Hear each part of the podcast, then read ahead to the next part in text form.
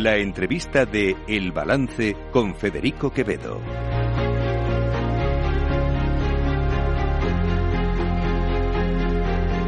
Pues a esta hora vamos a empezar, porque creo que vamos a hablar de esto largo y tendido, lo que aquí, lo que el tiempo que nos queda desde aquí hasta las 10 de la noche, vamos a empezar ya a hablar del caso Coldo. Lo vamos a hacer de la mano de la vicesecretaria de Sanidad y Educación del Partido Popular, diputada eh, y sobre todo leonesa, Esther Muñoz. Buenas noches. ¿Qué tal? Buenas noches. Me encanta eso de sobre todo leonesa. Es que ser leonés, eh, en fin. Es mucho. es mucho, es ¿no? Mucho, mucha responsabilidad y mucho orgullo, efectivamente. Claro que sí, y por eso lo he dicho, y sobre todo leonesa. Así es que yo, yo sé que lo de ser de león se lleva con, que se lleva, se lleva muy a gala, muy a gala.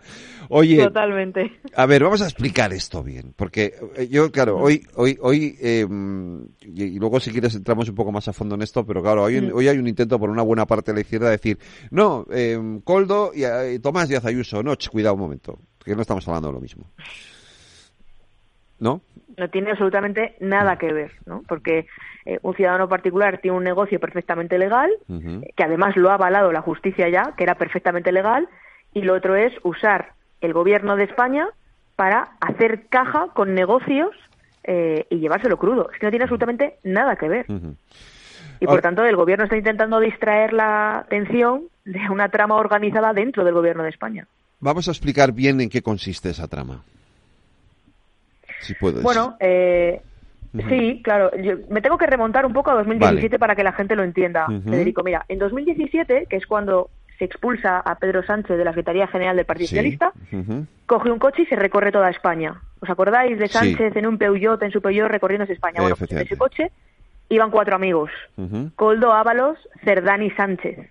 Sí. Esto fue en 2017. Ellos cuatro culminan la gesta alcanzando la Secretaría General del PSOE. Estos cuatro amigos, cuando llegan al gobierno de España, se sitúan en distintos eh, puestos clave en el gobierno y en Ferraz. Tanto Ábalos como Cerdán han sido sus secretarios de organización y Ábalos además ha sido secretario de organización y ministro de Transportes a la vez, es decir, todopoderoso. Cuando Ábalos llamaba a algún compañero en alguna comunidad autónoma o llamaba a otro ministro, no solo llamaba al ministro de Fomento, llamaba también al secretario de organización del partido, con lo que eso significa. Y aprovechaban su estancia en el ministerio donde habían colocado también a Coldo, que quiero recordar que de formación es portero de discoteca y de otras cosas, bueno, de algo acabó siendo consejero de Adif. Sí. Bueno, de sitios, ¿no? Sí, eh, con muchas luces de colores. Eso es. Era portero y acabó eh, en el ministerio como consejero de Adif. Eh, claro, luego uno se explica muchas cosas, ¿no? Por ejemplo, por qué se compraban trenes que no entraban por los túneles, etcétera. Entonces, los cuatro amigos acaban dentro del gobierno de España y otro en la Secretaría de Organización del Partido Socialista. El núcleo de confianza de Pedro Sánchez es el origen de esta trama, que luego se ramifica a otros ministerios porque desde este ministerio se contactaba con la empresa que vendía las mascarillas y gobiernos autonómicos o otros ministerios del PSOE compraban a esas eh, mismas empresas. Esto es lo que está investigando ahora mismo la Guardia Civil y el juzgado. Esto es lo que se está investigando y, por tanto, esto afecta no solo a Ábalos, no solo a Coldo, que es lo que pretende el Partido Socialista, sino a Francina Mengol, que en su momento era la presidenta de las Islas Baleares.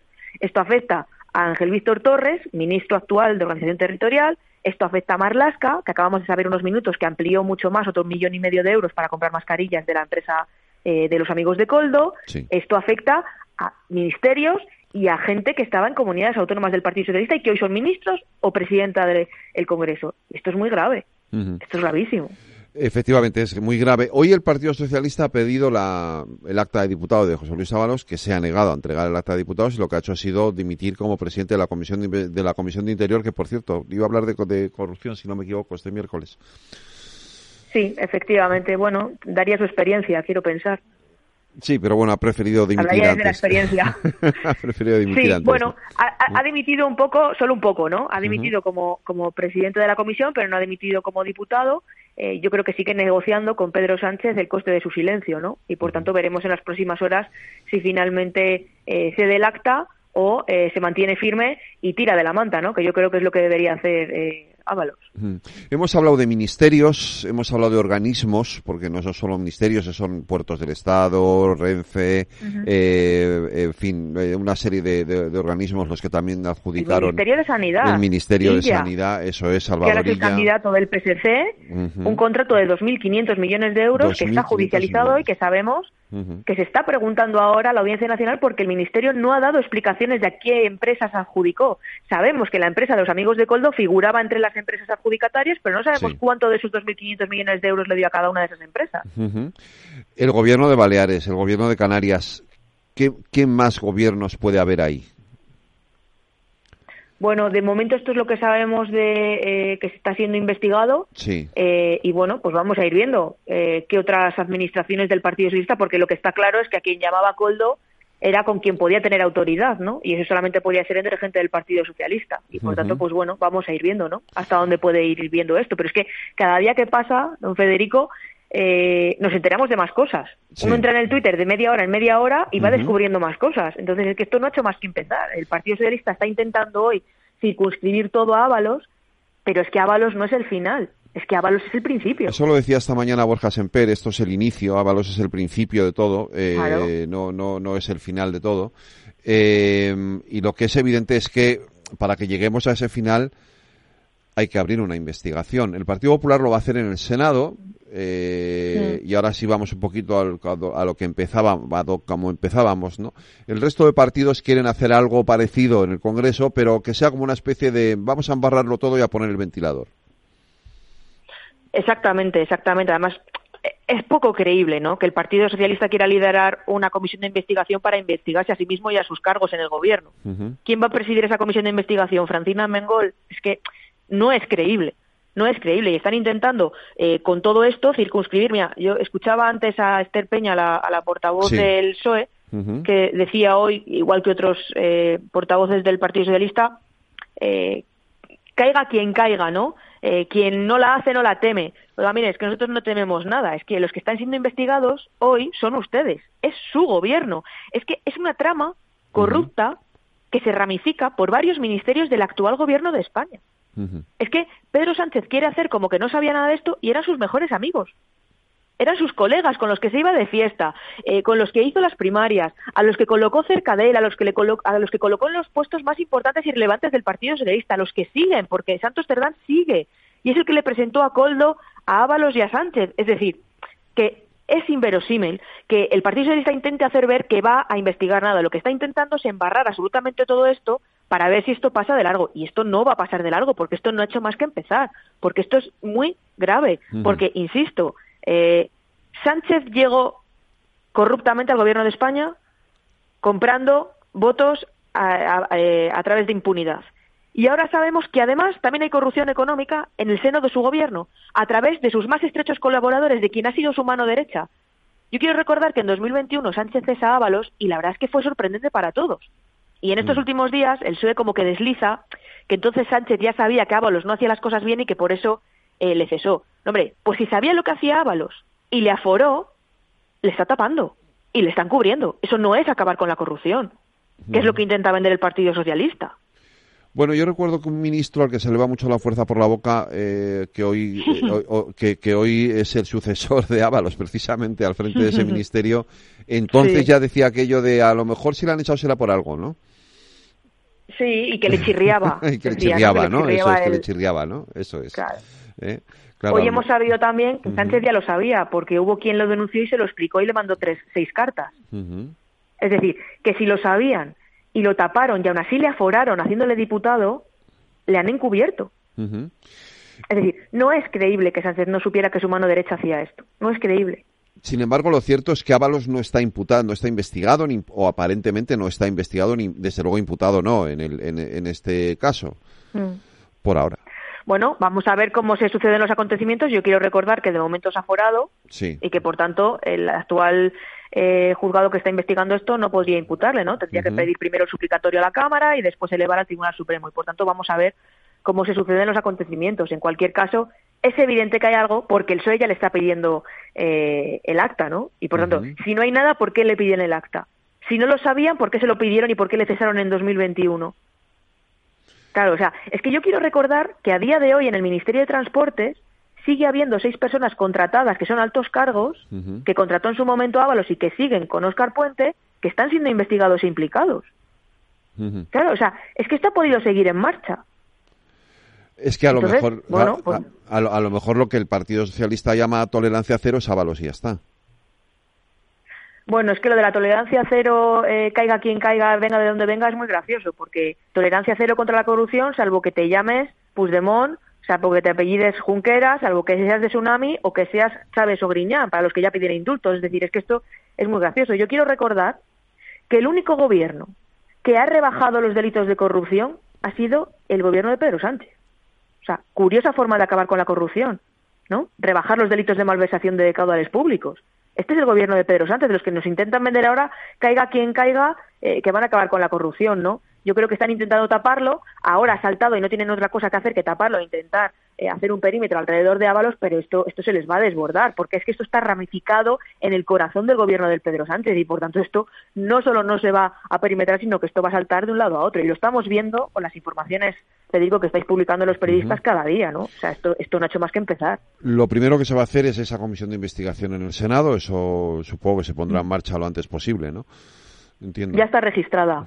O sea que en cuanto sea posible con los trámites eh, que ponga el Senado, que no sé cuáles serán, eh, se pondrá en marcha, por supuesto, porque es que esto, esto es de una gravedad y además tiene que ser una investigación rigurosa y seria, ¿no? Lo que no puede ser es una comisión por la que desfile todo el mundo para intentar que parezca que todo el mundo hace lo mismo. Y mire, no, no todo el mundo hacemos lo mismo. No, porque quiero, y volvemos al principio, quiero recordar que por, al menos que yo sepa, en dos ocasiones eh, se ha archivado, se han archivado las denuncias eh, contra el hermano de, Isabel Díaz Ayuso y en una de esas y en uno de esos archivos es de la propia Fiscalía Anticorrupción. Es que no hay caso. No hay caso. Es que uno puede dedicarse a ser eh, persona que pone en contacto empresas eh, con administraciones siempre y cuando no sea un cargo público. Es que el problema de lo de Ábalos es que se utilizaban las instituciones y se utilizaba el dinero público para hacer esas contrataciones y después hacer caja. Claro, es que han descubierto que tienen 130 millones de euros eh, en unas cuentas eh, en Suiza. Quiero decir, es que esto es muy grave. Mm. O sea, Sánchez, Coldo, Cerdán llamaban Coldo llamaba a, la presidenta de Baleares, oye, Francina, con la que tienes que contratar es con esta. Y se aprovechaban de que durante la pandemia se relajaban las cuestiones de contratación para contratar con esas empresas y después hacer caja. Es que esto no tiene absolutamente nada que ver con ninguna persona particular que haga negocio. Es que no tiene absolutamente nada que ver. Entre otras cosas, porque esas personas particulares pasaron por los oportunos contratos, eh, con, perdón, concursos con la administración y, sin embargo, aquí las adjudicaciones eran a dedo. Exactamente, mm. exactamente. Y a quien decía a los que había que contratar, a quien decía Coldo, porque también te voy a decir una cosa.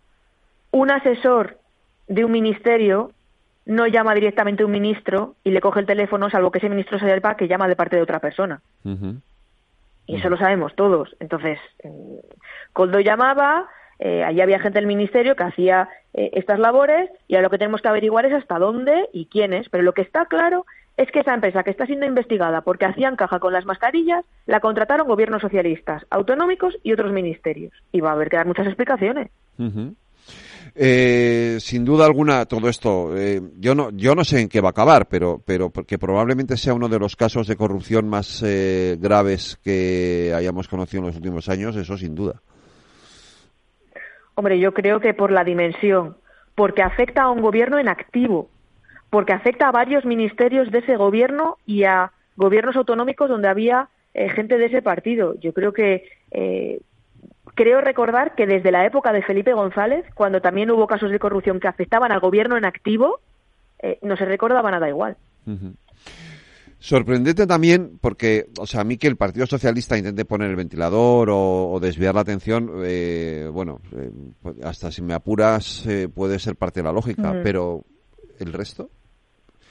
¿Y los que no han dicho nada todavía? Bueno, y el resto están callados, ¿no? Yo, eh, claro, apoyaron a Pedro Sánchez eh, cabalgando una moción de censura basada en una mentira, porque luego con el tiempo hemos sabido que era una mentira, eh, y ahora están muy callados, ¿no? En el Partido Popular nos preguntamos dónde está el PNV, dónde está Esquerra, dónde está Podemos, dónde está Sumar, dónde está Junts, dónde están. están viendo todo lo que está pasando. Eh, ¿Usted se imagina qué estarían diciendo si fuese un gobierno del Partido Popular? Con cuatro ministros salpicados, con la presidenta del Congreso imputa, eh, salpicada. ¿Usted se imagina lo que estarían diciendo? Tendríamos conexiones en directo desde Génova, tendríamos conexiones en directo desde los domicilios de los ministros, tendríamos conexiones en directo desde absolutamente todos lados, tendríamos a todos los partidos diciendo, y aquí todos callados, estupefactos ante el mayor caso eh, que puede haber de corrupción en un gobierno en activo. Bueno, pues vamos a ir viendo, ¿no? Pues vamos a ir viendo, efectivamente, Esther Muñoz. Eh, muchas gracias por atendernos aquí en el Balance en Capital Radio. Un abrazo. la, próxima vez me debes una visita, ¿eh? pero eso sí, aquí al estudio. Eso está hecho. Muchas gracias, Esther. Hasta luego. Un abrazo. Gracias, hasta luego.